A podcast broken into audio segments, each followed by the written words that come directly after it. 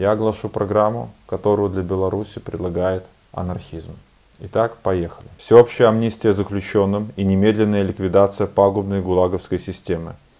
Ни один человек не должен содержаться в нечеловеческих условиях, даже военные преступники.